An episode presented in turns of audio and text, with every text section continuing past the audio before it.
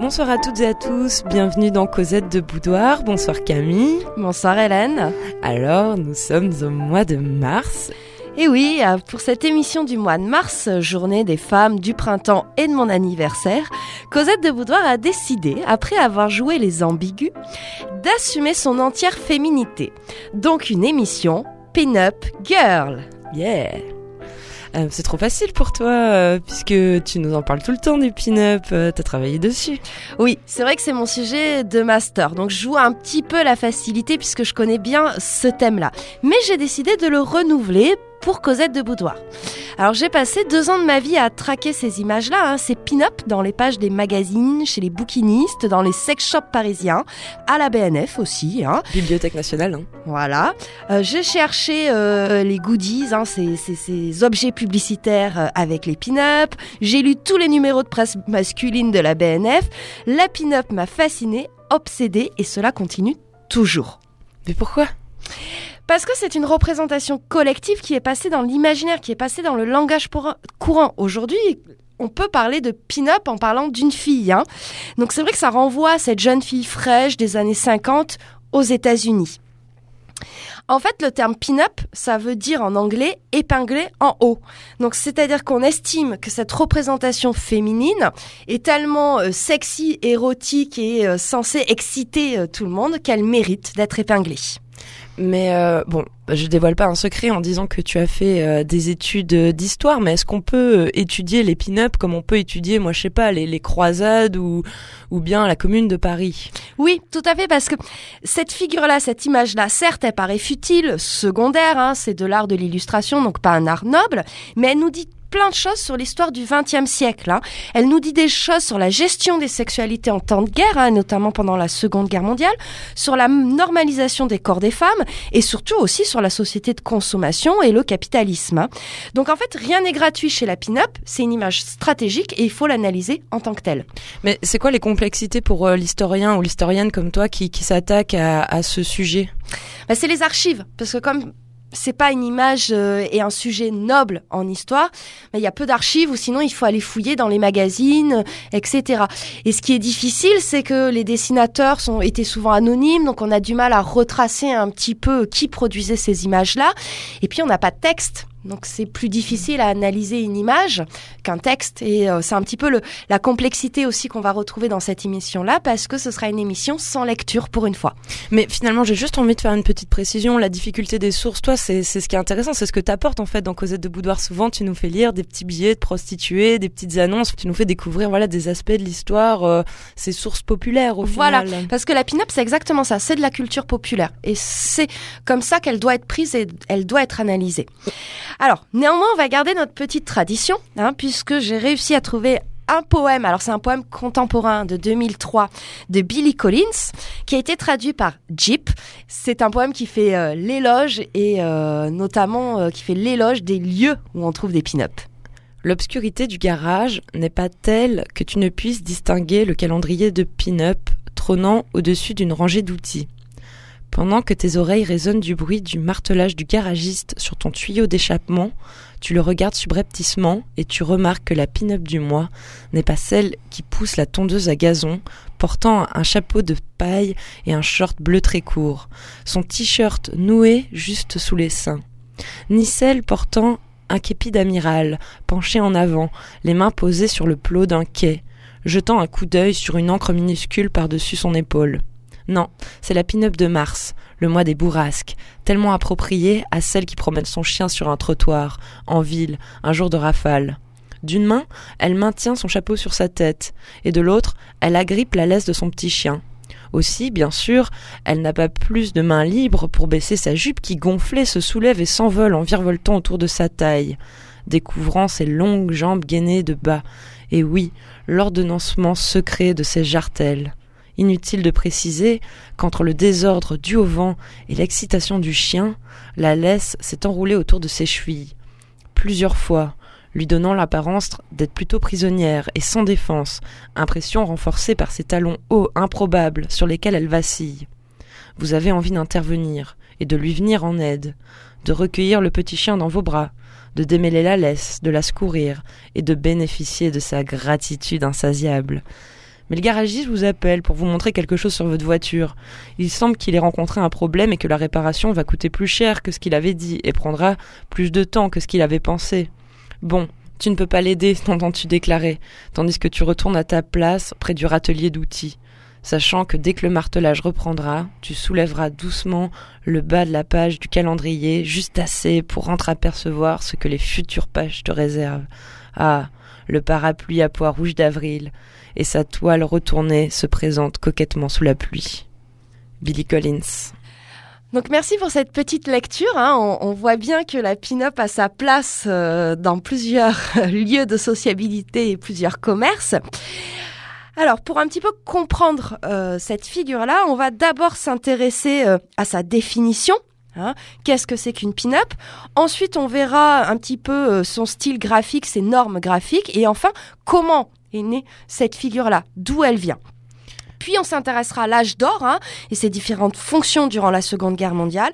Et enfin, on verra aujourd'hui comment la pin-up renaît et, et est investie différemment. Très bien. Alors, on, commence euh, sans plus attendre. Je vais te demander c'est quoi une pin-up? Alors ok, on voit tous euh, ce que c'est. Personnellement, euh, je pense aux représentations dans les textes Savry, mais on en parlera plus tard. Mais pour toi, universitaire, c'est quoi une pin-up? Alors, une pin-up, c'est une femme idéalisée, mmh. hein, qui a des normes esthétiques et corporelles qui en font une figure érotique. Alors, tout d'abord, hein, dans la pin-up, euh, tous ces attributs sexuels et sexués sont mis en avant. Hein. Sein en obus, hanches larges, taille de guêpe, jambes interminables, chute de rein vertigineuse et surtout la fesse rebondie. Hein. Ah, quand tu dis ça, je visualise tout de suite une Barbie. C'est exactement ça. Un Barbie, c'est aussi un corps de pin-up. Hein. Mm. Et euh, les années sont proches. Hein. Barbie, c'est 50 ans aussi. Mm. Alors c'est une beauté occidentale, hein, peau blanche, cheveux blonds, grands yeux écarquillés un peu comme les héroïnes de Disney, petite bouche rouge en forme de cœur, visage presque enfantin. C'est une femme enfant. Hein. Elle a une attitude rieuse, elle est espiègle, c'est une jeune fille fraîche, sympathique à l'opposé des vampins. On est dans l'érotisme de la fille d'à côté, hein, c'est The Girl Next Door, c'est ta voisine de palier que tu peux croiser et que tu vas trouver euh, sexy, euh, voilà la pin-up va vraiment représenter la petite fiancée américaine, celle qu'on va épouser, hein, celle qu'on croise au lycée et puis euh, avec qui plus tard on fera sa vie. Elle est support de fantasme car elle est populaire sans distinction de classe sociale, universelle par ses codes esthétiques et idéale dans sa plastique. Elle est sexy mais chaste, pose suggestive, sans appel à la débauche, puisqu'elle doit flatter les femmes et émoustiller les hommes. C'est la good girl, la cheesecake. Hein. C'était un autre nom pour la pin-up. La cheesecake, hein, c'est ce gâteau de fromage qui est légèrement salé, mais surtout très onctueux. D'accord. Ah, T'as dit une beauté euh, universelle, mais euh, en, Occident, non? Oui, voilà, dans les sociétés occidentales. Euh, et qui euh, domine à ce moment-là la culture un peu euh, mondiale. mondiale hein. euh, elle est toujours très féminine. Hein. Ce sont des vêtements qui mettent en valeur sa féminité, très soignés. Alors évidemment, on est dans un irréalisme total. Hein. Elle jardine en talons hauts, micro-salopette et ongles faits. Oui. Ah, tout le monde fait ça. Mais bien sûr, mais oui. Par contre, elle n'est jamais nue. Et puis c'est c'est une lorsqu'elle se dénude, c'est pas consciemment, elle se découvre par mégarde, elle est surprise. Et puis, on retrouve tous les accessoires de séduction euh, classiques, talons, bas, porte-jartel, soutien-gorge pigeonnant, petite culotte en dentelle. On est dans l'érotisme de la jambe. Et toutes les pin-up euh, correspondent euh, à peu près à ça. Il n'y a pas une euh, pin-up sans talons, sans bas. Non, non. Elles, correspondent vraiment. L'accessoire est hyper important. Oui, c'est pour ça que pour compléter peut-être cette émission, vous pouvez réécouter le Cosette de Boudoir sur les accessoires érotiques, parce qu'on va pas trop revenir sur les accessoires, hein, comment ils sont devenus ces symboles-là de l'érotisme. Tu parlais à l'instant euh, de l'érotisme de la jambe. Ça fait tout de suite euh, penser à un film que je sais que tu adores en plus, et certains euh, l'aiment chaud, Some Like It Hot, pour le film de Billy Wilder. Quand Marilyn Monroe s'engage dans le train, on la voit sur le quai. Et là, tu peux nous expliquer, elle est typiquement dans une situation de pin-up. C'est ça. Donc elle marche hein, avec ses petites valises, sa petite robe, etc. Donc là, on est plus dans les années 20-30 hein, au niveau de la mode. Hein. Et puis, en fait, bah, c'est une locomotive, vapeur, et bah du coup, euh, elle dévite sa route. Elle dévite sa route. Limite, euh, bon, la, robe pourrait se soulever, soulever et on est là tout à fait dans une mise en scène pin-up. Accident qui arrive à la jolie fille euh, qui devient encore plus sexy parce qu'elle est en situation de faiblesse. Exactement. On s'écoute un petit extrait de ce passage-là.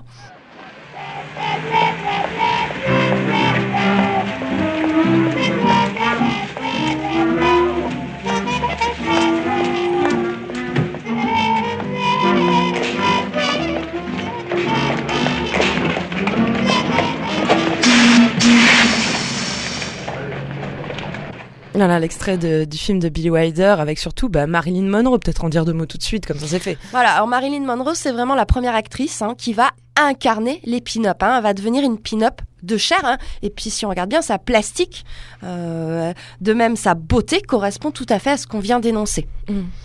Alors au niveau des mises en scène, ces pin-up, elles s'organisent par série, autour d'un certain nombre de thèmes.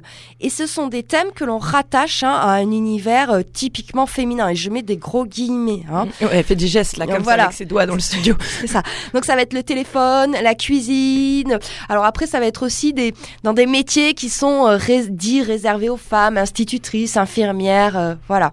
Alors ça, c'est surtout vrai dans les années 50. Dans les années 40, pendant la Seconde Guerre mondiale, on va les rendre plus patriotiques. Donc là, elles vont avoir des tenues militaires, elles sont moins euh, dans la sphère privée. D'accord, très bien.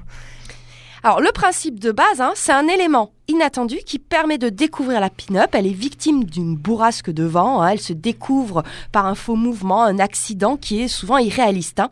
Donc elle nous apparaît maladroite, gauche. Cette crédibilité importe peu on l'érotise sans en faire un sujet sexuel actif. C'est-à-dire, c'est pas elle qui se déshabille, c'est pas elle qui soulève sa jupe pour nous montrer ses bas. C'est le vent. Ouais, elle dit pas je suis chaude, quoi, c'est ça. Voilà. C'est vraiment le symbole d'un corps féminin dominé par un regard masculin. Elle valorise l'homme sans l'effrayer. Et on a une série que je trouve très intéressante sur ce thème-là. Alors c'est une série qui de Art Fram, hein, un des dessinateurs de pin-up. Moi c'est une série que j'appelle Ciel, j'ai perdu ma culotte hein, parce qu'elle a pas de nom. Donc c'est d'accord. Tu as fait ta propre classification. Voilà, j'ai fait ma propre classification. Et donc là, on est vraiment dans la glamourisation du ridicule et de la maladresse. Hein. On est face à une humiliation sexuelle excitante parce qu'on a une femme plutôt issue d'une classe moyenne, dont la jupe se soulève et dont la culotte glisse sur les chevilles. Ouais. Donc soit elle a un problème de taille, ouais, ça c'est un gros. Euh, ouais, elle a vraiment pas de chance. Elle a vraiment pas de chance. Et à l'arrière, on a toujours un homme issu euh, d'une classe populaire qui mate. Ok. Donc c'est vraiment, je trouve, euh, peut-être la série qui cristallise le plus de choses sur, et qui dit le plus de choses sur les pin-up. D'accord. À part cette série-là, l'homme est absent de l'imagerie. Hmm. Hein. en fait, l'homme, c'est celui qui mate ces images-là, donc il est en position de voyeur plus ou moins sollicité mais fortuit. Ça le permet de le déculpabiliser. C'est pas sa faute s'il mate, hein, mm. c'est le vent, c'est à cause du vent. Mais finalement, est-ce que c'est pas une série qui est plus osée de représenter l'homme euh, de cette manière euh, en le représentant dans la scène que finalement de le gommer complètement? Oui, la série d'Art Fram est, pour ça très intéressante. Hein. Oui, peut-être. Ouais. Dans cette série d'Art Fram, et c'est un, fait général à toutes les pin-up, c'est euh, la présence de l'humour. Hein. Mmh. Soit par l'image, soit par un jeu de mots, soit des allusions coquines dans le titre du dessin. Là aussi, ça permet de déculpabiliser le spectateur et ça lui offre une petite excitation euh, euh, sous forme d'invitation sexuelle innocente. Alors, qu'est-ce que tu peux nous dire justement du, du, graphisme ou est-ce que ça, ça relève d'un genre euh, artistique euh, singulier, particulier? Oui, alors dans, on a euh, chez les pin-up le style graphique qui va souligner leur innocence. Hein. On est dans des couleurs chaudes, primaires, symboles de santé et de jeunesse. Hein. On est plutôt dans la peinture à l'huile parce que ça permet de renforcer ces couleurs très franches. Hein. Et l'utilisation de cette peinture à l'huile va donner un, genre au pin-up qu'on appelle le style mayonnaise. C'est Jill F. Green. Euh, je crois que moi, c'est le dessinateur que je préfère des pin-up qui va être son, son fer de lance et son digne représentant. Alors certains vont plutôt utiliser l'aérographe, notamment Petit et Verga, d'autres dessinateurs, et, ça amène un côté plus doux au dessin. D'accord. En tout cas, il faut rester dans quelque chose de chaud, de doux, si on comprend ce que tu dis ah là. Bah, on reste dans le monde euh, féminin, mmh. Hein, mmh. Euh, stéréotypé. Au niveau des façons de travailler, ces dessinateurs euh, utilisent des modèles. D'accord Alors, deux types de modèles. On utilise plutôt une adolescente de 15 ans pour le visage de la pin-up et plutôt une femme de 20 ans pour le corps de la pin-up. Et pour le QI, on prend un lapin? À peu près. D'accord. C'est ça. Et c'est ce que nous dit notamment euh, euh, Jill F. Green. Hein, il nous dit Je prends le corps d'une femme de 20 ans avec le visage d'une adolescente de 15 ans. Un front haut, un cou de cygne, les yeux bien écartés, deux petites oreilles, un nez à espiègle, une chevelure luxuriante, des seins généreux mais pas trop, de jolies jambes, une taille de guêpe, une grâce et un port naturel. Ah, T'as l'impression d'être un peu au marché des bestiaux là. Ouais. Alors, beaucoup d'artistes des, des pin-ups sont tombés dans l'oubli, hein, parce qu'on est dans le monde de l'illustration, euh, le monde de la publicité. Donc ça, Ouais, puis on est en Amérique, le CDI, c'est pas trop ça, quoi. Tu faisais ton dessin, puis peut-être t'étais viré. voilà, t'étais payé à la pièce. Hein. Euh, Alors, on a quelques noms qui sont passés à la postérité, hein, notamment Eve Green, Petty, Varga. hein. On a quelques femmes comme Zoé Moser ou Joyce Ballantine, hein, qui euh, elles aussi ont dessiné des pin-up. Les trois quarts des dessinateurs de pin-up sortent de l'école d'art de Chicago. C'est le vivier. Mais finalement, Chi- Chi- Chicago, c'est la ville des- du vice, en fait, aux États-Unis. Bon, on dit Las Vegas, Mm. mais quand même, la prohibition, enfin, euh, Oui, voilà, la hein. ville du crime, tu vois. Alors cette pin-up, elle apparaît à la fois sur la presse familiale, hein, comme euh, ces magazines de style de vie comme euh, Esquire, euh, puis après elle va apparaître sur les magazines de cinéma, et puis euh, presse masculine, presse féminine. hein. Elle apparaît aussi sur les pulps. Kezako. Alors les pulps, ce sont des romans de gare euh, à très bas prix, avec une couverture un peu érotique. Tu vois, Mm. euh, et le papier n'est pas de très bonne qualité. C'est des romans que tu achètes à l'époque, euh, pas grand chose. Elles sont aussi sur les calendriers, hein, comme euh, Brown and Bigelow, hein, qui étaient vraiment les, les- les plus importants. Comme dans le poème aussi. Voilà. Carte postale, tout ce qui est gadget publicitaire, et aussi les Tijuana Bible, qui étaient des sortes de petits euh, magazines cochons qui étaient imprimés à Tijuana pour éviter la censure. Ah, ah oui, d'accord. Oui, l'Amérique, c'est vrai, on est en Amérique des années 50, je l'oublie Mm. trop souvent. Ok, pour moi, on a dit euh, pin-up, je pense euh, Tex Avery, mais euh, quelle est la première euh, pin-up de l'histoire si on fait de l'archéologie? Alors, contrairement à ce qu'on pense, ce sont les Français qui ont inventé la pin-up. Et Elle est française. Parce que la France a est pionnière en fait dans la création de la presse érotique, tout simplement. hein. Dans la photo de pute. voilà, là-dedans, on est vraiment, on a toujours été les premiers. D'accord. Et donc, dans ces magazines euh, à la fin du 19e siècle, hein, comme La Vie parisienne ou Le Sourire, on trouve des sortes de pépettes parisiennes. Qui, qui est la grand-mère, en fait, l'arrière-grand-mère de la pin-up. Alors, évidemment, hein, c'est vraiment la parisienne, donc on la voit en train de boire, de fumer, mais on est gens, on a déjà les bas, les petits talons, la jupe qui se soulève. Oui, mais quand même, boire, fumer, euh, avec la gouaille comme ça, ça c'est pas la petite euh, pom-pom girl, quoi. Non. Ça- Alors, il y a aussi une influence ang- anglo-saxonne hein, pour la création de pin-up. C'est notamment cette figure hein, qui va s'appeler la Gibson Girl. C'est une sorte de flapper, hein, de garçonne, qui apparaît euh, vers 1910 et surtout qui va être la première représentation féminine à apparaître sous forme de poster central. Et on disait, Charles Gibson trempa sa plume dans les étoiles pour dessiner la femme de rêve capable d'inciter les hommes à sauter dans le dessin pour la rejoindre au plus vite. D'accord, donc Charles Gibson, hein, aussi un des co-inventeurs de la pin-up. Voilà. Alors, Première Guerre mondiale. Papam. les soldats américains débarquent en France et récupèrent ces images-là de pépettes, de grisettes parisiennes. Ils les ramènent au pays et ils disent nous on veut la même chose. Mm. Comme les éditeurs américains voient que ça, il y a un certain succès et qu'on peut se faire pas mal d'argent avec, hein, Mm. mais ils décident un petit peu de remodifier cette image-là et de l'adapter aux attentes américaines. Donc on lui rajoute des formes hein, parce que la petite parisienne a fait un peu maigrichonne, et elle fait un peu malade. Hein. Le teint palo. C'est ça, hein. Elle passe trop de temps euh, en soirée, donc on lui rajoute des formes pour qu'elle soit bien élevée en plein air, hein, à l'américaine, dans les champs texans, Au grain. au grain. On lui enlève la clope et l'alcool, on la rend bien blonde, Bien saine. bien saine, et on a notre pin-up. Ah, super. Alors parallèlement à ça, dans le monde du cinéma et du film d'animation, on va avoir aussi des figures euh, féminines qui vont se rapprocher de la pin-up, et là on pense à Bah, du coup, moi, je pensais à Tex Avery, mais je sais que c'est pas ça que tu veux que je Ouais, réponde. Betty Boop. Betty Boop, juste avant. Eh oui. Alors Betty Boop, hein, c'est les frères euh, Fleischer qui sont les créateurs. On a aussi Grim Natwick qui est le dessinateur et surtout Mike Castell hein, qui va euh, prêter sa voix Ah oui. à Betty Boop. Elle aurait peut-être, elle aurait peut-être dû s'abstenir à ce moment. Fumer plus. Fumer plus, voilà. Alors au début, Betty Boop c'est un chien dans les premiers épisodes. J'adore. Voilà. Et puis, alors c'est euh, les années 30, hein, et en 32, elle va vraiment avoir sa propre série, elle va être fixée dans des normes graphiques, les oreilles de chien deviennent des boucles d'oreilles, elle porte une petite robe moulante, des talons, des bas, et sa fameuse petite jarretière avec le petit cœur.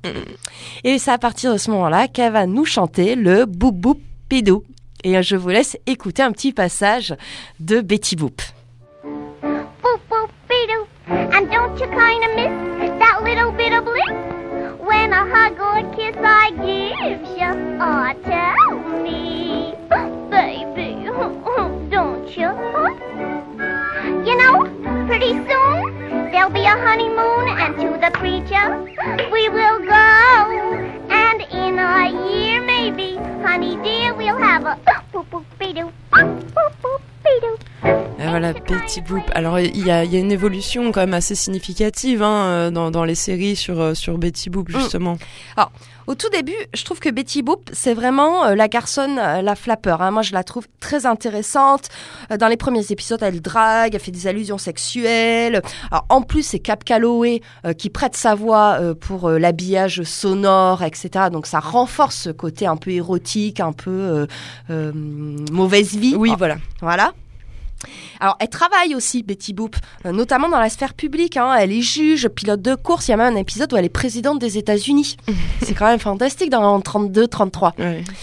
Et puis 34, c'est le code Hayes hein, qui va énormément censurer Code de censure euh, pour ce qui concerne le cinéma et donc l'animation. l'animation aussi. Et donc à partir de ce moment-là, hein, on va la retrouver dans un univers plus édulcoré. Elle devient instite, infirmière, sa jupe rallonge. hein. Fin du côté impertinent de Betty Boop. hein. Elle vit à la campagne et là, c'est vraiment à partir de ce moment-là où on va dévoiler ses sous-vêtements, que la jupe se soulève, que la jarretière glisse. Et puis même ses relations avec les autres personnages masculins changent. hein. Elle a toujours besoin d'eux pour la sauver et protéger son boubou pidou. Oui, mais regarde dans le premier poème, euh, ce qui est dit, hein, on veut la secourir, euh, l'aider, quoi. Ah, la, la pin-up ne doit pas mettre à mal la virilité masculine. Ouais, elle a besoin d'un homme. Alors on va rester sur le côté un peu comme ça provocateur de Betty Boop en s'écoutant un morceau qu'on aime beaucoup de Cap Calloway. Minnie the Moocher. Voilà.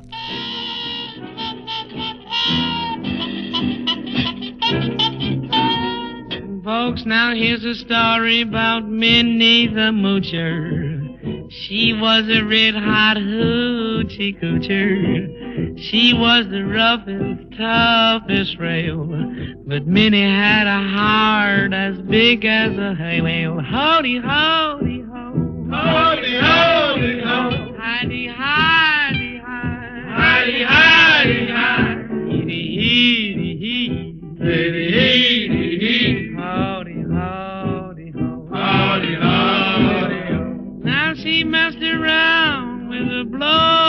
Named Smokey. She loved him though he was cocky. He took her down to Chinatown. He showed her how to kick the gong around. Showed her how to kick the gong around. Howdy ho. Howdy ho. Howdy hi. Howdy hi hi. What a weevil. A weevil. Howdy howdy ho. Howdy howdy ho. Now she had a dream about the king of Sweden. Et oui, Minnie the Butcher dans ce Cosette de Boutoir euh, spécial Pin-Up Girls. Donc on arrive à l'âge d'or de la pin-up, hein, c'est-à-dire la Seconde Guerre mondiale. Hmm. La pin-up va être présente à la fois sur le front et sur l'arrière. Sur le front, en gros, elle a trois missions. Soutenir, encourager, canaliser. Elle est omniprésente dans la presse à soldats, hein, dans des magazines comme Yank ou euh, Star and Strip. hein. Et euh, même dans la presse euh, familiale, on se met à produire des dessins de pin-up pour so- soutenir les soldats partis sur le front. Elle permet aux soldats de rappeler le but de leur combat. hein. Ça maintient le lien au pays. Au milieu de l'odeur, de la fumée et de la mort, du sérieux de la mort, les pin-up nous relient au pays que nous aimons. Hmm, D'accord. Alors on a même une bande dessinée hein, euh, qui s'appelle euh, Mile Call euh, avec une héroïne qui s'appelle Miss Lace et elle, Miss Lace, elle est toute en robe bustier, euh, gants noirs et elle se promène au milieu des baraquements à soldats et elle, elle passe son temps à boire des coups et à jouer aux cartes avec eux. D'accord. Voilà, et c'est vraiment le soutien euh, moral. La pin-up n'est pas qu'un soutien moral, elle sert surtout à gérer la sexualité des soldats, puisqu'une des grandes préoccupations des guerres, c'est La sexualité des soldats. elle canalise l'énergie sexuelle des soldats sans l'exacerber, hein, puisque c'est un érotisme soft. Il faut, il faut Faut. rester soft. Voilà. L'état-major le dit, elle permet de lutter contre les viols ou contre l'homosexualité latente. À ce moment-là, les hommes ont besoin de l'évasion du sexe comme réconfort, mais surtout ils ne veulent pas qu'on leur rappelle que leurs femmes, leurs petites amies restées au pays ont les mêmes besoins qu'eux. C'est pour ça que elles ont l'air de jeunes vierges en fait les pin-up. Ouais, et puis si les pin-up avaient empêché les viols de guerre, ça se saurait peut-être depuis, quoi. Voilà. Alors, c'est clair, hein, elles servent à l'autoréotisme. Hein, dans les courriers des, des lecteurs que j'ai analysés du, du magazine Yank, moi j'avais relevé un, un soldat qui nous disait « Il n'y a pas de mieux que les pin-up pour la branlette ». C'est aussi un moyen d'affirmer sa virilité et son hétérosexualité hein, aux yeux de tous. Hein. Oui, oui, bah ça, c'est comme ça qu'on qu'on fait un groupe, quoi. Voilà.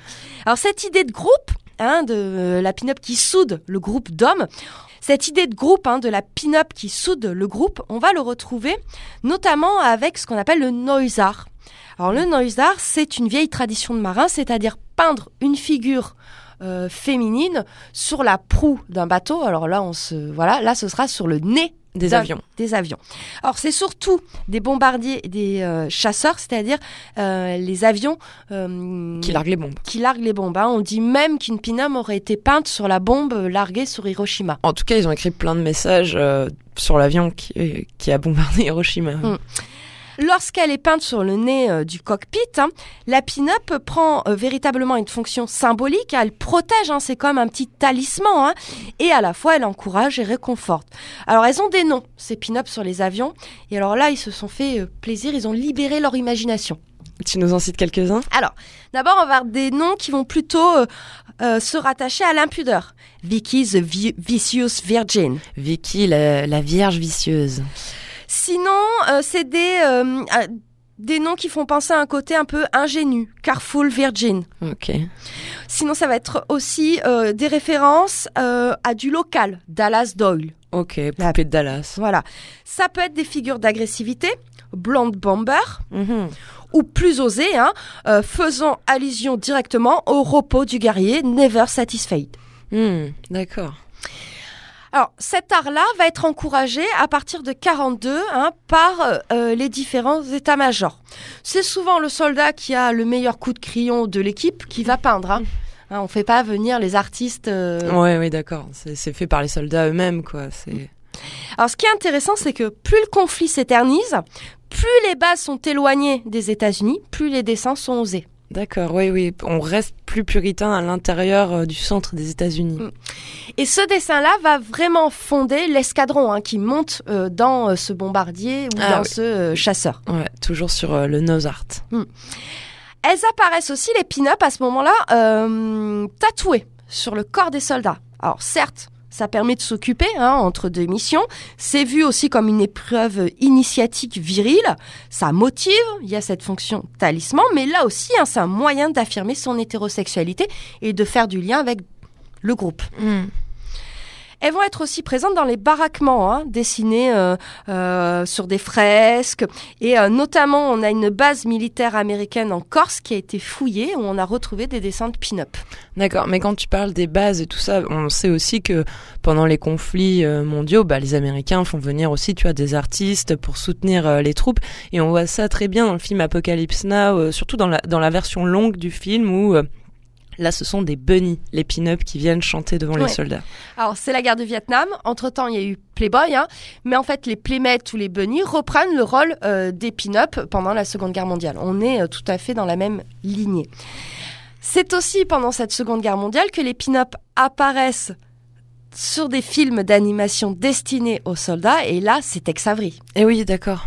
Puisque notamment le fameux euh, euh, dessin animé Red Hot Reading Woo hein, était destiné aux soldats. Oui, le, le petit chaperon rouge euh, façon Tex Avery. Alors il y avait une première version euh, qui, a été censurée ensuite, et dans la première version, euh, la grand-mère violait le loup. D'accord, super. voilà. Trop bien. Dommage qu'on l'ait pas vu. Écoute, on va faire une petite pause euh, en musique. Tu nous as dégoté euh, un, petit morceau assez fabuleux. C'est un medley de The Bombshell Bells. Tu peux nous en dire deux mots avant qu'on l'écoute? Alors c'est un groupe euh, actuel qui reprend des morceaux des- du groupe Andrew Sister hein, des années 40-50. Donc c'est un petit medley et c'était histoire qu'on se plonge bien dans ces années-là.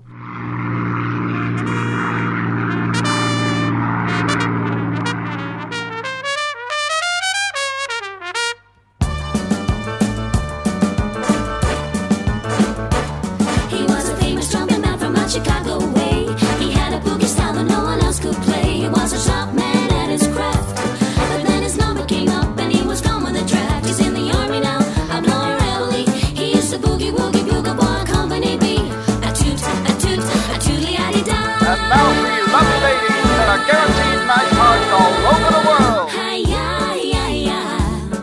Have you ever danced in the tropics? Well, the girls are full the country's full of South American way. Hey, hi, hi, hi, hi. Could you have ever kissed in the moonlight? If you never kissed, who what you've missed in the South American way? Buy me. Please let me explain. Buy me a pistol shade means you're grand. Buy me a pistol shade. Again, I'll explain. It means you're the fairest in the land. I could The say Bombshell that. Bells qui reprennent les Andrew Sisters dans ce Cosette de boudoir spécial Pin-Up Girls. Comment sont perçus euh, les pin-up? Par exemple aux États-Unis Est-ce que seuls les hommes aiment les pin-up? Enfin, les femmes, comment, comment elles sont perçues d'une manière générale Alors, attaquer ou critiquer une pin-up hein, pendant la Seconde Guerre mondiale, c'est presque un acte antipatriotique. Ah oui, carrément. Ah oui, oui, hein, c'est- vu comme ça. Euh, puisque euh, c'est euh, collectionner les pin-ups, c'est un lien social, un code, une cohésion, une solidarité. hein. Il faut que les soldats défendent leur pin-up comme ils défendent leur patrie. Hein. Et par exemple, on a un soldat qui nous dit Vous pouvez nous dire quoi lire, nous ordonner de faire notre devoir, nous dire quoi porter, quoi manger, comment dormir. Vous pouvez inculquer à nos esprits imbéciles comment penser, mais jamais vous ne pourrez enlever notre admiration pour les pin-up.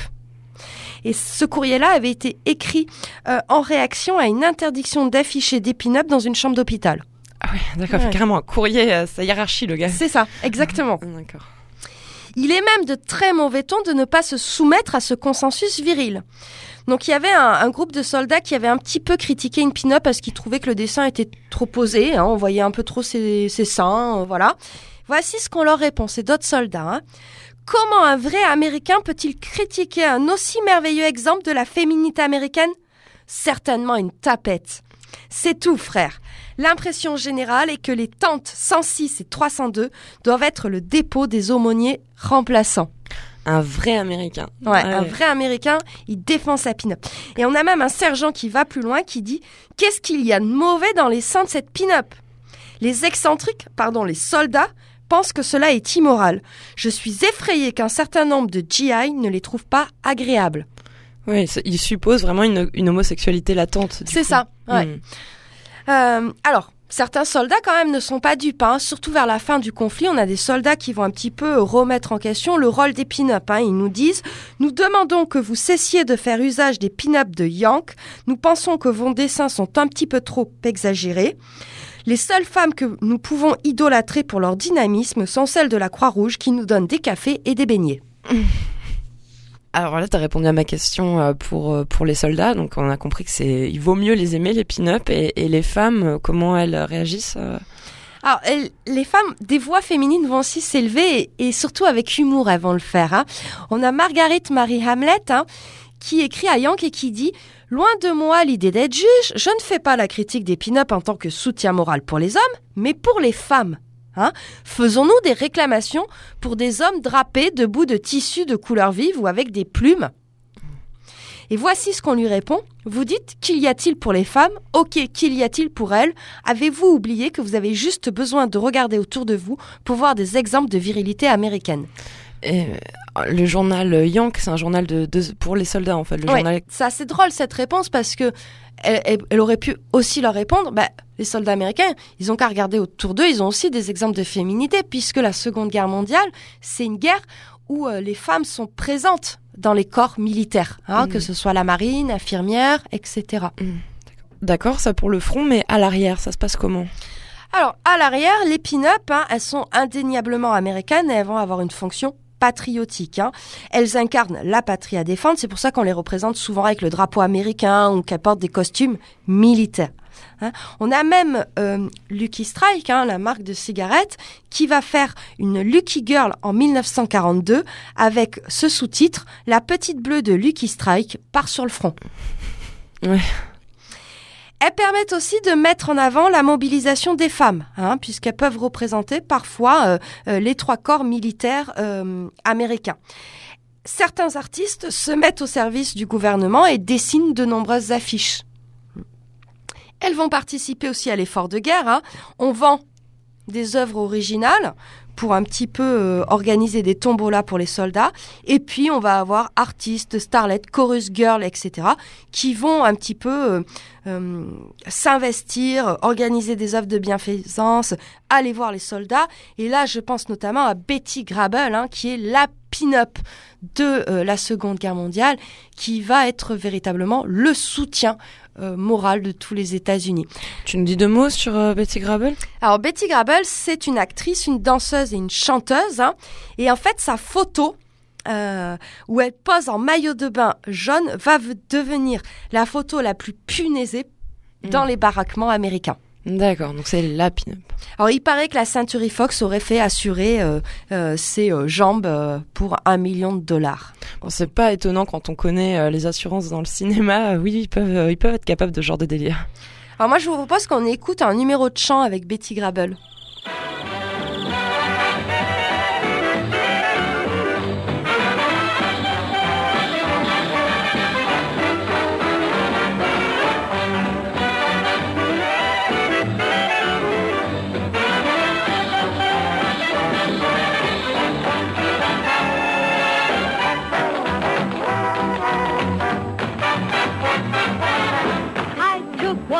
At you.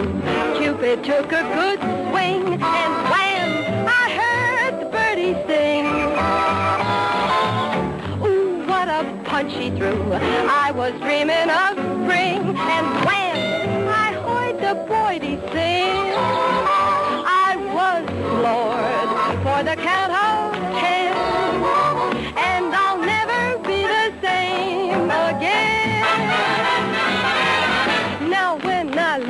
you, I still think of a ring. And when I hear the birdies sing,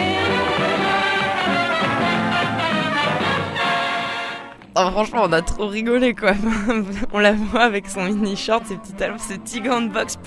Voilà, c'est ça la pin-up, hein, et c'est pas faire grand-chose. Ça, ça nous fait rire, oui. Mm. Alors Betty Grable, elle a même joué dans un film hein, qui s'appelle Pin-Up Girl et qui raconte ça, hein, une pin-up qui soutient. En fait, elle incarne son propre rôle au cinéma. Quoi. D'accord. Fin de la Seconde Guerre mondiale, hein, on s'est aperçu que la population masculine et féminine répond très bien à ces images de pin-up. Donc, vu que la société de consommation se met bien en place aux États-Unis, bah, la publicité va s'emparer de ces images-là pour vendre n'importe quel produit. Et évidemment, Coca-Cola, tout ça, vont se mettre à dessiner des pin-ups sur leur publicité. Il n'y a pas un frigo qui sera vendu sans l'aide d'une pin-up. C'est à peu près ça. hein. Et puis, comme elles, elles incarnent une image pleine de vie, d'espoir, hein, c'est la société d'abondance, l'expansionnisme américain, euh, la période où tout va bien, l'American way of life, en fait. Mm. Elles permettent aussi d'intégrer les nouveaux consommateurs et les nouvelles consommatrices, hein, c'est surtout ça. Hein, de, que, comme les femmes dans les années 50 euh, sont enfermées dans leur foyer, c'est elles qui gèrent l'économie, donc il faut les toucher, hein, euh, les premières, pour, pour, pour qu'elles puissent acheter d'autant plus. Donc il faut que euh, l'américaine moyenne, disons-le, puisse s'identifier à cette Ah. pin-up. Voilà. Et c'est ce qu'on entend en fond là de euh, Americana, hein, cet extrait de West Side Story. Hein, je vais acheter un frigo, je vais acheter ça, etc. Buying on credit is so nice. One look at us and they charge twice. I have my own washing machine. What will you have though to keep clean? Alors ces pin-up là aussi, on va les retrouver dans, un, dans les magazines féminins puisqu'elles vont devenir, ce que tu nous disais, le modèle à atteindre. hein. Euh, et donc dans ces magazines, tu vas trouver plein de petits conseils sur comment ressembler à une pin-up, comment se décolorer les cheveux, etc. Se rallonger les jambes. Se rallonger les jambes, c'est un peu plus difficile, mais A après, euh, oui. voilà, il y avait des petites euh, astuces. euh, elles vont devenir véritablement un canon esthétique. Elles vont aussi euh, apparaître dans la société des loisirs, hein, notamment dans le monde de la photographie et dans le cinéma. Le plus grand photographe de pin-up, c'est Bernard of Hollywood. hein. Lui, il photographie euh, de la chorus girl, hein, c'est-à-dire les seconds rôles, celles qui chantent et qui dansent, à euh, la grande actrice. Et là, pareil, c'est les mêmes poses, les mêmes normes plastiques, l'accent est aussi mis sur les jambes, c'est les mêmes thématiques. Et au cinéma arrivent les trois M, Marilyn Monroe, Jane Mansfield et Mamie Van Doren. Les trois blondes, quoi. Tu nous as dit deux mots de Marilyn Monroe, alors très vite, Jane Manfield. euh, C'est euh, celle qui a des seins énormes. Voilà, et, et aussi un cerveau de lapin. ou- Ouais. Alors qu'en fait, non, elle était très Non, elle, intelligente. elle euh, avait un, un QI voilà. surdéveloppé. En fait, elle est athée à plus de 160 de QI. Oui, c'est une crois. femme très intelligente, Ouais. mais qui toute sa vie a passé pour, euh, pour l'idiote du village. Quoi. Voilà. Et Mamie Van Doren aussi. Alors, Mamie Van Doren, elle est toujours vivante. Hein. Ah ouais. Ouais, ouais, elle est toujours vivante. Elle a plus de 80 ans. Et euh, oui, elle aussi, hein, ça a été. euh, euh, ben, elle a incarné ces blondes un peu écervelées au cinéma des, dans les années 50-60. Alors, ok pour les trois M, mais il y a aussi une pin-up dont tu nous as souvent parlé dans, dans Cosette de Boudoir pour son côté punky, quoi. Oui. Alors c'est Betty Page. hein. Elle, elle est vraiment à part. hein. C'est euh, l'ange noir. Elle est très subversive. Elle a un sens du ridicule. Elle surjoue. C'est pour ça qu'on sent bien que quand elle poste en tant que pin-up, elle est dans du deuxième ou du troisième degré. Et puis elle n'a pas fait que des photos pin-up. hein.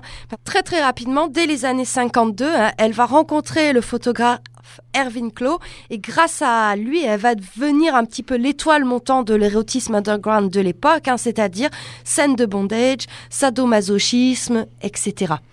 Fétichisme, tout ça. Alors globalement, on peut dire que bah, la pin-up, elle a un rôle parfait pour euh, la société de consommation. Oui, et c'est comme elle en plus elle a un aspect typiquement américain, hein, elle va aussi trouver un public hors des frontières puisque un petit peu partout euh, on se reconstruit dans l'après-guerre. Et notamment les pin-up vont aussi débarquer en France comme on peut l'entendre là avec ce petit passage d'une chanson de Bourville. Et j'ai chanté pensant soudain aux magazines américains. Tu es ma pin-up girl la plus belle. Et moi je suis ton petit boy pin-up. Je te chanterai des ritournelles. Mieux que ne le ferait un pick-up. Pin-up. Eh oui, oui. Et oui, parce qu'elle représente le mythe américain. hein. Et euh, alors moi, j'avais rencontré une secrétaire qui avait euh, grandi dans les années 50 près de Châteauroux. Il y avait une base euh, militaire américaine euh, très importante. Et elle, elle me racontait que le vendredi soir, elles attendaient qu'une chose, c'est que les soldats américains euh, les invitent, envie de danser. les amènent danser. Et donc, elle me disait, bah, on s'habillait un peu en pin-up parce qu'on se disait, bah, comme ça, on ressemble aux américaines. Et voilà. Ah, d'accord. Euh, avant de voir euh, l'évolution euh, de cette pin-up, euh, notamment avec les années 60, 70 et même jusqu'à nos jours, on va faire une petite pause euh, en musique avec Sissy Redwick, Give Me That Wing. Gimme, gimme, gimme, gimme, gimme that swing. Gimme that swing. Gimme that swing. Gimme, gimme, gimme, gimme, gimme that swing. Gimme that swing. Gimme that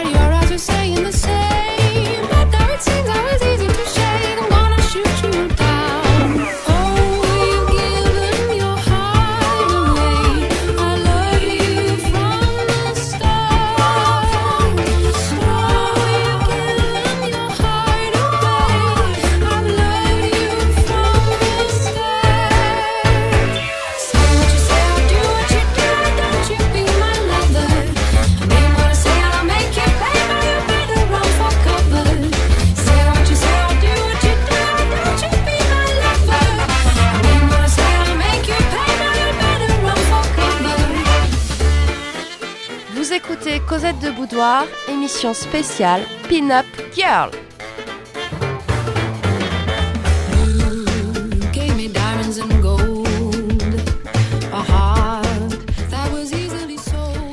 Alors les années euh, 60-70 vont un petit peu sonner le glas des pin-up hein, puisque Playboy envahit progressivement les kiosques, les foyers, les chambres. Alors c'est vrai qu'il y a une très forte correspondance entre la pin-up et la playmate. hein. Euh, Marilyn a été la première playmate à poser dans les pages centrales de Playboy. hein. La playmate, c'est l'érotisme de la fille d'à côté. On est dans les mêmes canons esthétiques, les mêmes thématiques, les mêmes fonctions. Hugh Hefner, le créateur de Playboy, nous le dit. hein. Ma vie est une histoire d'amour avec les pin-up. Adolescent, j'accrochais les girls dessinées par Petty sur les murs de ma chambre. Après l'école, mon diplôme en poche, je me suis engagée dans l'armée. Comme n'importe quel garçon faisant son service militaire, j'avais tout le minimum vital dans ma cantine. Un uniforme, un casque, une pin-up. Alors, la petite différence, c'est que la playmate, elle est quand même plus franche, elle est plus directe. hein.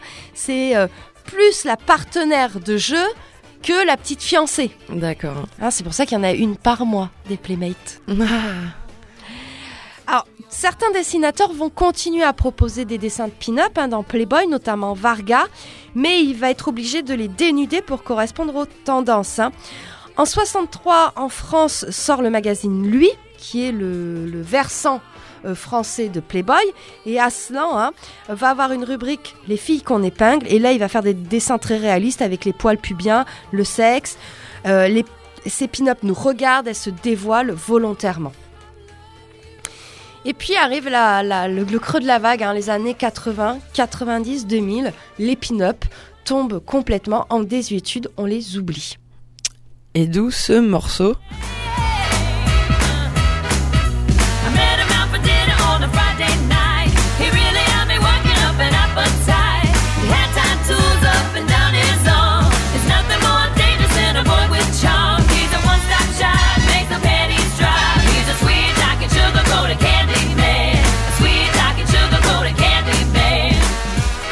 De Christina Aguilera. Pourquoi?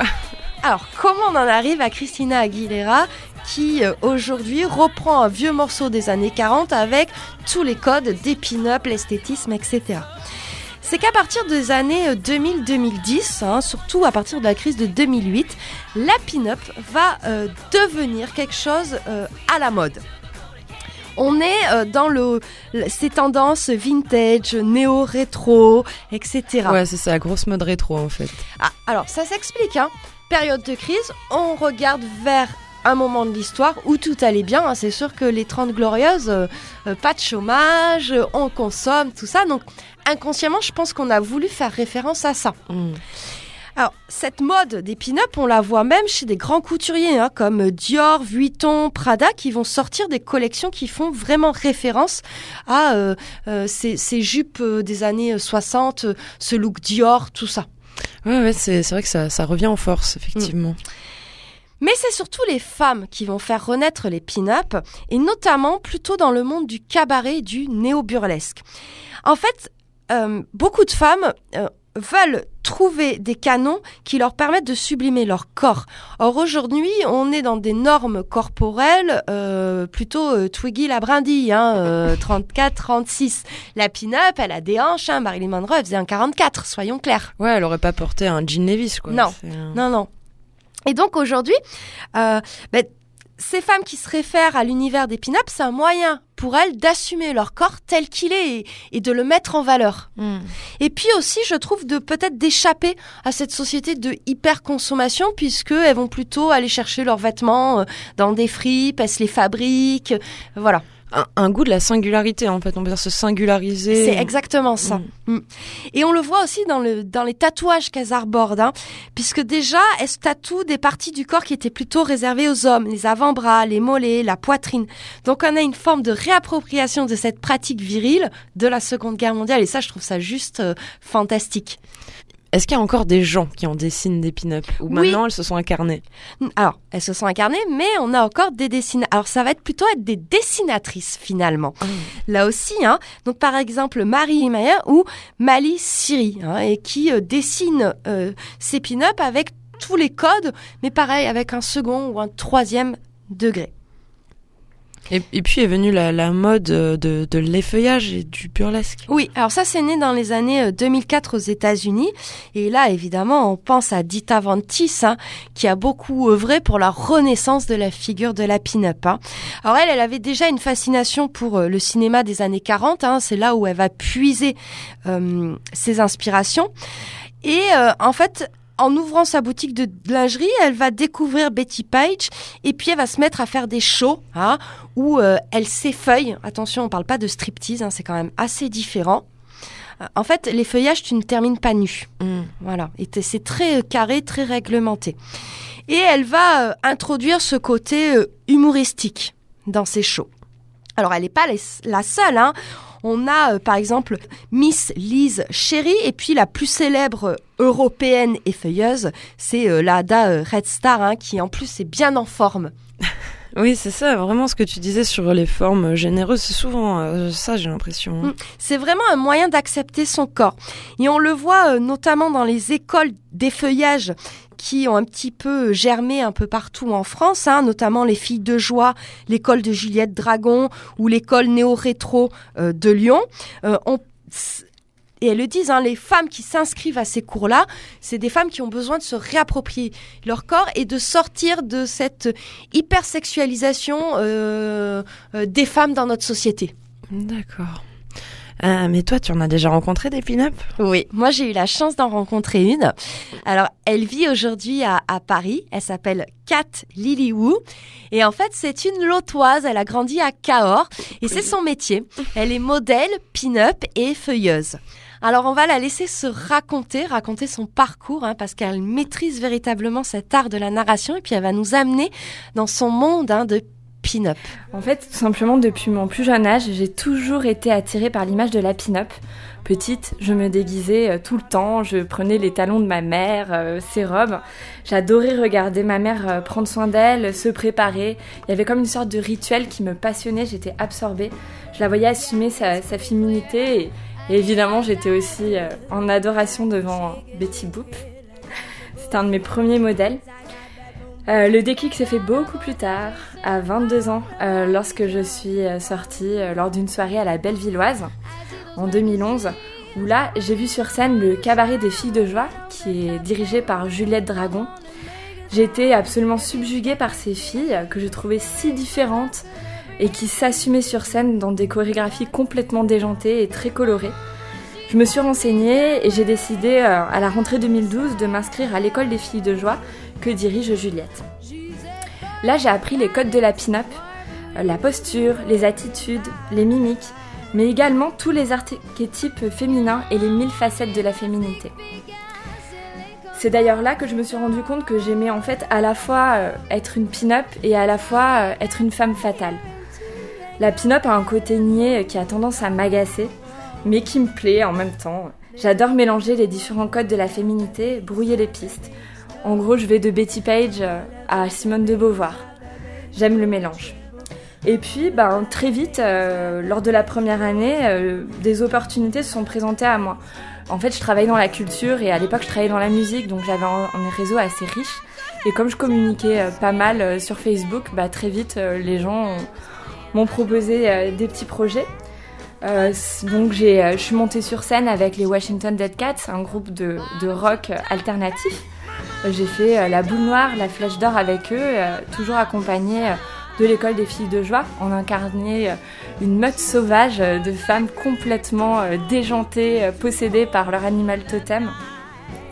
Et puis mon ancien patron, Ibrahim Malouf, qui est trompettiste, dont l'actualité est assez riche en ce moment, m'a proposé de tourner dans son clip euh, qui s'appelle Illusion, où là j'ai pu à la fois faire euh, mes petits premiers pas de comédienne, euh, mais également de danseuse de cabaret, accompagnée de quelques élèves de l'école que j'avais rencontrés. Et puis d'autres projets se sont présentés à moi, complètement différents. Le clip en 360 euh, du rappeur James Delec, un clip pour Dr. Vince, un New Morning pour le groupe de hip-hop Les Uncles, et plus récemment j'ai eu la chance et le privilège euh, de collaborer avec le groupe de métal Massisteria pour leur concert au Trianon. Et puis à côté de ça, euh, les rencontres euh, faisant, euh, j'ai développé mes premiers numéros burlesques. Le premier, ça a été un duo sur le thème du policier et du voleur. Et puis un trio autour de Batman sur une chanson de Prince. Voilà pour mes premiers pas sur la scène burlesque. Donc tu, circules dans des univers très très différents, hein, du hip-hop euh, au jazz, euh, au, monde du métal. Euh, comment en fait tu choisis un petit peu tes projets, les personnes avec qui tu travailles ou quels sont un petit peu tes, projets en cours en ce moment? En fait, ce sont des rencontres. J'ai toujours fonctionné au feeling et, j'ai, en fait, c'est beaucoup de chance parce que j'ai pas eu à chercher. On se présente à moi. Euh, donc euh, voilà, ça se passe toujours autour d'un café euh, et on, discute, on échange. Euh, bien entendu, j'accorde une grande importance à l'alchimie et au fait que le projet m'intéresse et que je trouve ma place. Mais euh, qu'on me qu'on, qu'on me drive également parce que j'ai vraiment besoin qu'il y ait un échange et une rencontre. Je veux pas me sentir dirigée, mais je veux pas non plus subir. Euh, donc je veux, je veux pouvoir mettre ma patte et, euh, et ben jusqu'à présent tout s'est toujours très bien déroulé. Ouais, t'as jamais fait de mauvaises rencontres ou refusé des projets parce que ça te paraissait chelou ou euh, Non, c'est c'est pour ça qu'en fait j'ai toujours la même démarche quand on vient me, quand on m'envoie un mail ou qu'on me contacte par mon book. C'est euh, tout de suite on se rencontre autour d'un café, c'est là où le feeling Mm. passe. Voilà. Donc du coup, comment un petit peu ce, ce travail-là de modèle, d'effeuilleuse, tout cela est perçu et même toi, comment tu te perçois en fait? En fait, je te dirais d'abord pour le regard des autres, euh, j'ai appris vraiment à m'en affranchi- à m'en affranchir. Euh, forcément, quand tu t'effeuilles sur scène ou que tu es modèle euh, nu, puisque je suis aussi modèle pour des écoles d'art, bah, tu reçois tout un tas d'avis. Ouais. Euh, positif, négatif, encourageant, admiratif car tu oses assumer ton corps. Mais également, tu rencontres la jalousie, euh, l'envie euh, de certaines personnes. Et en fait, au final, la seule chose qui m'importe, c'est de prendre du plaisir dans ce que je fais et de pas subir les autres. Donc, je le fais pour moi. Et je pense que dans l'art, quand tu fais quelque chose qui te, bah, qui te plaît, bah, ça rayonne et du coup, tu te fais bien. Et ça, on le voit bien que tu t'investis en fait dans tes euh, projets, etc. Parce que j'ai vu que tu crées toi-même tes costumes. Euh, en quoi tout cela, c'est important pour toi Bah, ça me permet déjà de découvrir euh, différents euh, univers. Je m'enrichis de beaucoup de choses. Donc, comme tu as pu le voir, j'ai mon petit marin, mais j'ai aussi la matière noire de Massisteria.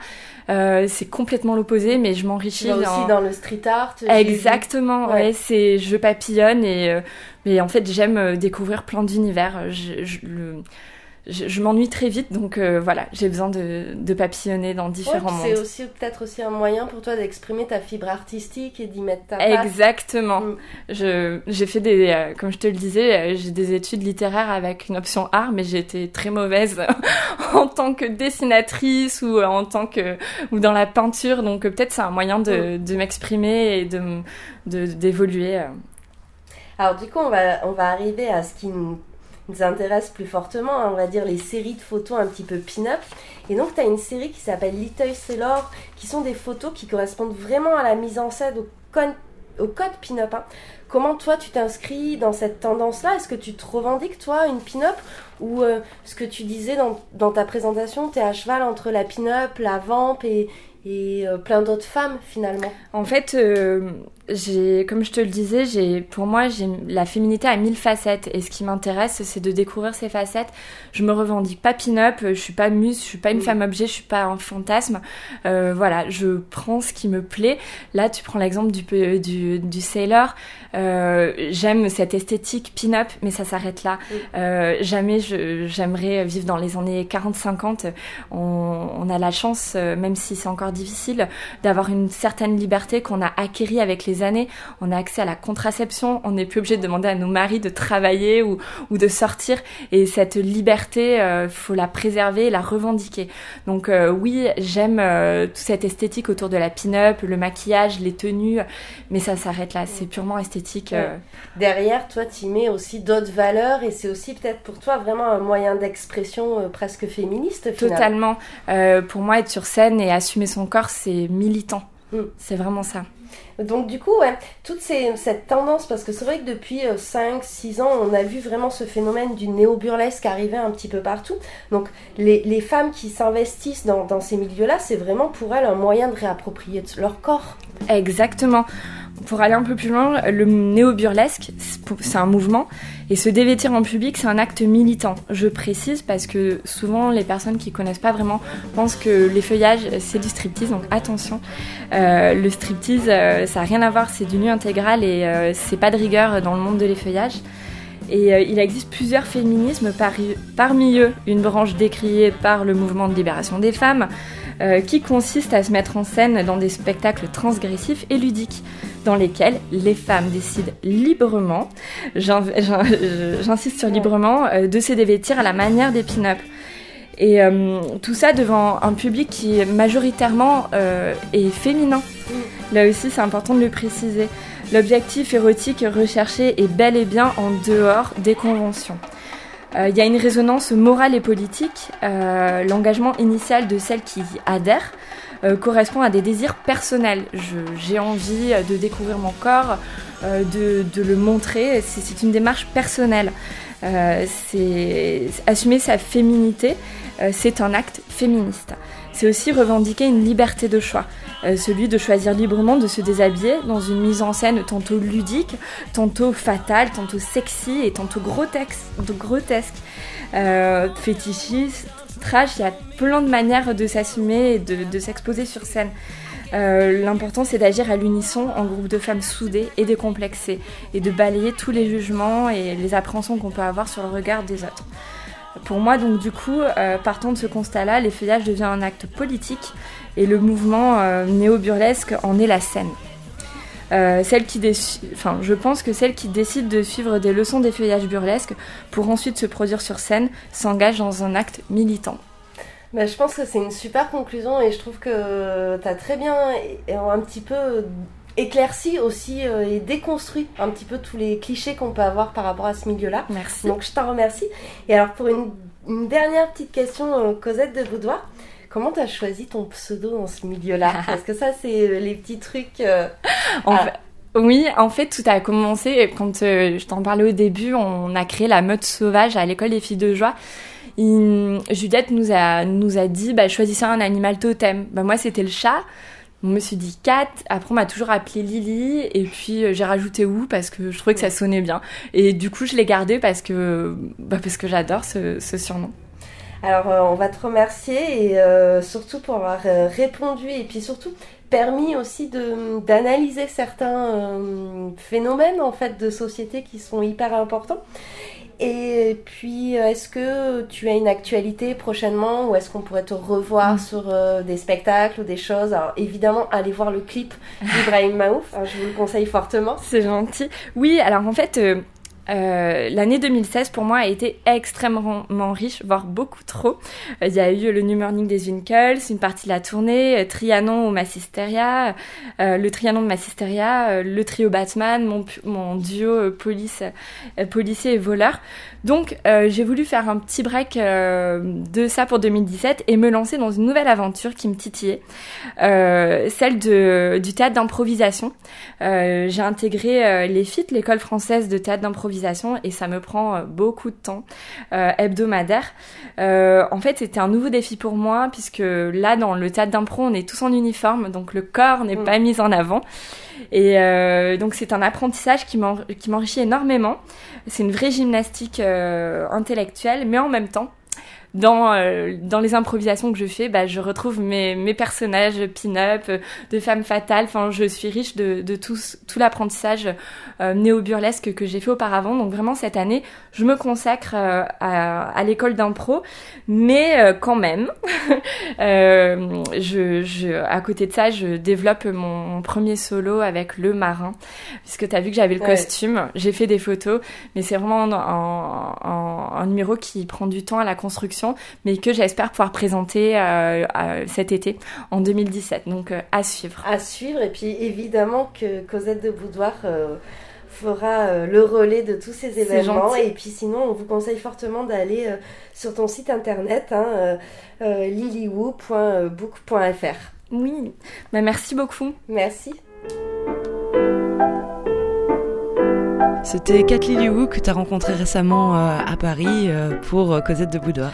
Alors, eh, c'était quelqu'un d'adorable, mais c'est vrai que la première fois où tu la vois, elle est quand même assez impressionnante, hein, parce que elle incarne les pin-up, hein, tout en talons, petite robe moulante, très bien maquillée, très parfumée, euh, voilà.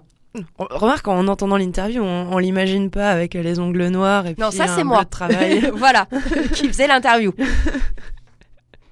Alors, comme elle le souligne, elle, elle y met quelque chose de féministe en fait dans, dans, dans ce, cette incarnation des pin-up. hein. Euh, pour elle, c'est une sorte de performance de la féminité. hein. C'est euh, se faire plaisir. C'est une légèreté qui est étudiée. Elle le dit, elle veut pas d'une vie des années 50. hein. Elle, ce qu'elle aime, juste, c'est l'esthétisme. Et euh, on peut pas les confondre, même si elles ont le même look, la même attitude. Les pin-up modernes, elles jouent avec les limites contre les limites. hein. Et par exemple, Chantel, hein, qui est un modèle de pin-up alternative, nous le dit, je pose pour moi et pour les autres femmes. Voilà. Alors on a une- aussi une autre figure hein, qui s'appelle Lolly Wish, qui est une pin-up effeuilleuse belge. Et elle, elle fait des clips. Elle est artiste performeuse, chanteuse. Elle est la muse de Pierre et Gilles. Elle est vraiment dans un univers kitsch et pop. Et là aussi, on, a cette lecture euh, avec beaucoup de distance euh, de l'univers des pin-up. Et donc, pour rendre hommage à ces pin-up, moi, je vous propose de s'écouter un de ces morceaux, Lolly Wish, The Dope Show.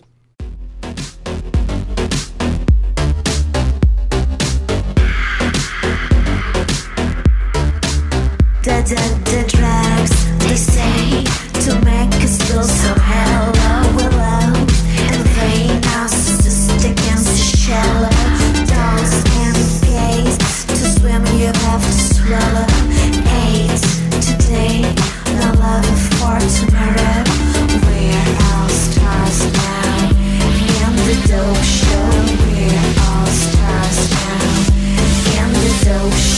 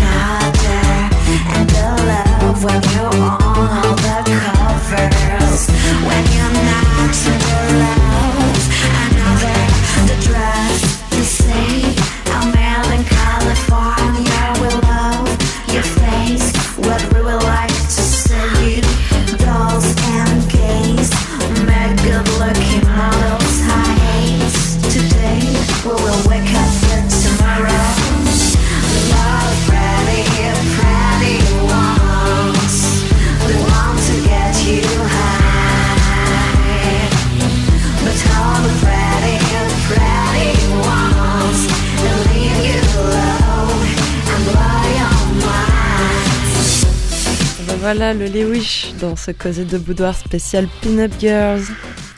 Alors pour conclure, nos petites pin-up, donc évidemment elles n'ont eu qu'un rôle positif. hein. C'était vraiment l'optimiste de la société de consommation avec un aspect typiquement américain.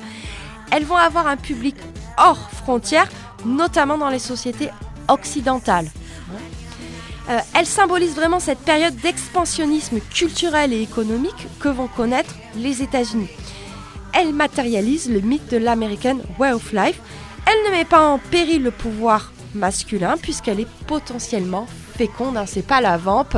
Elle- n'est pas euh, euh, active sexuellement. C'est la gentille fille, the good girl, Rassurante. rassurante. Alors ce qui est drôle, c'est vraiment que l'arrière-grand-mère soit française. La grisette et la, La- pépette. Voilà. Et qu'aujourd'hui, et ça je trouve ça particulièrement intéressant, que cette figure soit réinvestie euh, par des femmes avec euh, des valeurs féministes derrière. Et puis on n'a pas, au moment de parler de l'effeuillage et de ces nouvelles pin-up, on n'a pas parlé euh, du film tourné parce que c'est pareil, on vous en parle régulièrement. euh, film tourné de Mathieu Amalric, euh, très bon film. Alors si vous voulez un petit peu poursuivre sur ces histoires de pin-up, aller plus loin, alors c'est très prétentieux mais je vais le faire. Euh, mon mémoire est en ligne sur euh, Mémoire Online. hein. Yeah. Voilà, là vous avez 300 pages sur euh, que les pin-up. hein. Bon courage. Sans photo Sans photo. Euh, J'avais écrit un petit article pour euh, la revue euh, féministe Clio aussi que vous pouvez trouver sur internet. Et puis aussi, il y a le fameux documentaire d'Arte dans lequel on te voit, Camille. Oui, alors à l'automne est sorti un documentaire euh, sur Arte qui s'appelle La Pin-Up, euh, la revanche d'un 5 symbole. Ce documentaire a été fait par Sophie Peyra avec qui euh, j'ai un petit peu travaillé. Je vous le conseille parce que vous pourrez enfin mettre des images sur tout ce qu'on vient de dire là. Oui, on pourra te voir habillée en dominatrice. Donc, je donne envie aux auditeurs d'aller voir, tu vois. Voilà. Et pour si vraiment euh, le monde de- des pin-up euh, vous plaît, regardez autour de chez vous. Vous aurez obligatoirement un petit festival vintage avec de fortes chances de croiser des pin-up. Et sinon, je crois qu'il y a un défilé de mode aussi qui se prépare sur Gourdon euh, au mois de mai avec euh, 15 robes pin-up qui vont sortir, je crois bien. Ah, d'accord. Bon, bah, tu nous en reparleras d'ici là, quoi. Faut Oui. suivre le Facebook de Cosette de Boudoir. Exactement. Bon, bah, tu vois, l'heure est venue de se quitter. On se souhaite une très bonne fin de soirée. Oui, et puis euh, le mois prochain, on va vous retrouver pour une émission Sexe et pouvoir. Oh là là. Eh ben, on va bien rigoler. Très bonne fin de soirée à tous. Et à toutes. Pouvez réécouter cette émission et la podcaster sur notre site decibelfm.fr à la page Cosette de Boudoir. Vous suivez bien sûr notre Facebook Cosette de Boudoir et puis l'audioblog d'Arte Radio sur lequel vous pouvez aussi réécouter l'émission. Bye bye.